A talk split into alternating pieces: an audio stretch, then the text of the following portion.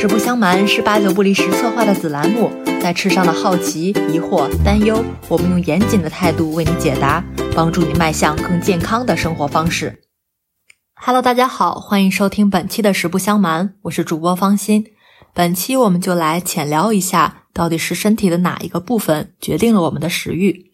我想，我们很多人都听说过马斯洛的需求层次理论，通常它是用一个金字塔来呈现的。我们简单回顾一下知识点，就是从底层到顶端，包括了我们的生理需求、安全需求、归属感和关爱、自尊和自我实现等。在这个理论当中，对于食物的需求是最底端的生理需求。然而后来的营养学家想了想说，不对，马斯洛你想少了。其实，在我们每一个层次的需求当中，食物都扮演着不可或缺的角色。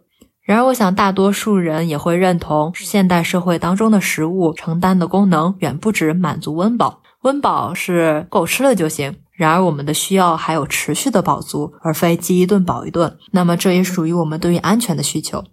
我们还需要好吃、有营养、符合胃口的食物。食物所带来的归属感也很常见。远离家乡的人们会怀念家乡的味道。更进一步的。在食物中，我们也可以实现自我价值或者是美的追求。比如说，我们喜欢去打卡创意餐厅，我们想去尝试各种特色美食。当我们在一个很高级的餐厅点了一份很精美的食物，你虽然很饥肠辘辘，却还先要摆拍发票圈感悟一下。这其实也属于我们对于自尊和美的追求。所以，我们的身体在做食物选择的过程是十分复杂的。总的来说，仅仅考虑大脑负责的部分，就包括生理代谢过程、认知和情感因素。而大脑作为中央处理器，也在实时与其他器官进行双向沟通。为了让大家对从食物选择到消化的这个过程有一个直观的感受，我们来举一个生活实例，比如，当你决定下单买一杯奶茶。从生理代谢角度分析，你的身体其实从你下单那一刻就开始了迎接奶茶的准备。为什么呢？因为你看到了照片或者是食物，或者你会一提起奶茶，脑海中立刻勾起你对于奶茶的回忆。所以这个时候，大脑与消化系统以及其他的外周器官已经开始了信息交流，大脑就下达命令说：“准备，奶茶即将到来。”在经过了短暂的漫长等待之后，你拿到了这杯奶茶。在享用的过程当中，我们口腔中四千来个味蕾努力品尝着可能存在的酸甜苦咸鲜。当然了，但愿你的奶茶主要还是甜的。随着这个液体，或者如果你点了珍珠，那就是固液混合物了，逐渐充满你的胃部。我们胃壁的神经细胞，这个壁是墙壁的壁哈，感到了压力。并将这个压力信号通过迷走神经传递至我们的脑干，引起下丘脑对于食欲的调节。所以这个环节主要利用到神经系统实现大脑与胃的沟通。众所周知，奶茶带来的饱腹感是短暂的，除非加了好几份珍珠哈。在进食和消化的过程中，消化系统和血液循环中的营养素会逐渐增加，从而激发肠道释放抑制食欲的激素。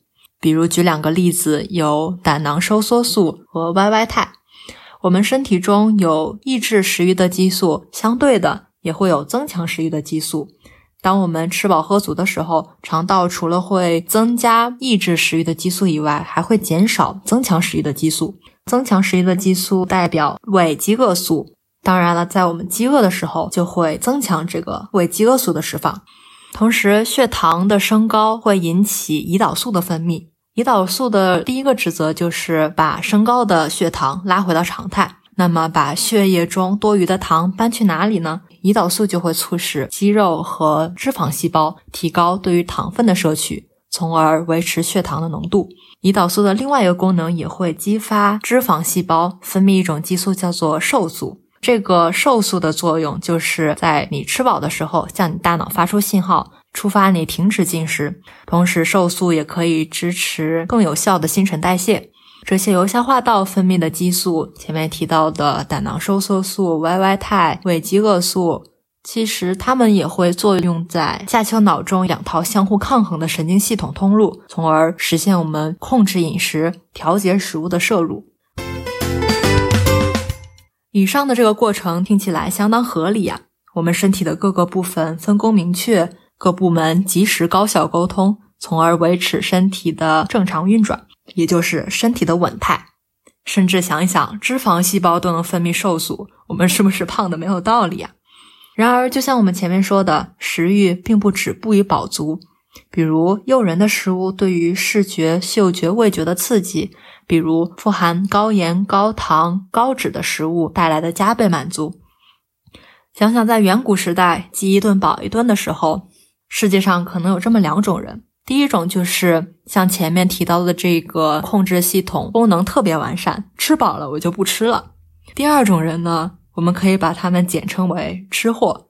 这些吃货们不仅对食物有浓厚的兴趣，消化系统还特别好使，营养利用率贼高。食物充足的时候呢，吃饱了也能再吃点儿，所以吃到了营养还能少浪费，都好好的储存在身体里了，以应对未来可能没有饭吃的情况。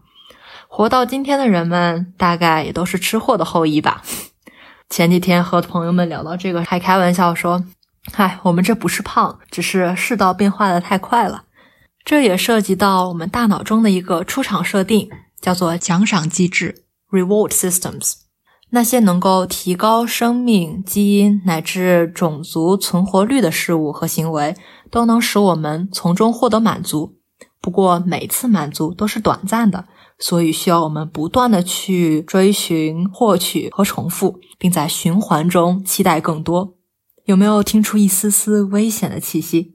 所以，这种奖赏机制既部分的解释了很多人的奶茶瘾、甜食瘾，也是更严重的情况，比如食物成瘾、暴食症的根源之一，也是由相关的脑组织、神经和激素共同作用的结果。由此，我们对于你决定买一杯奶茶的分析，也可以从生理代谢的层面过渡到认知和心理的层面。值得注意的是，不管是哪一个层面，都是通过多种途径。紧密相连、实时多项沟通的结果。在之后的实不相瞒，我们再继续聊一聊心理因素和食物选择的双向影响。感谢大家的收听，我们下期再聊。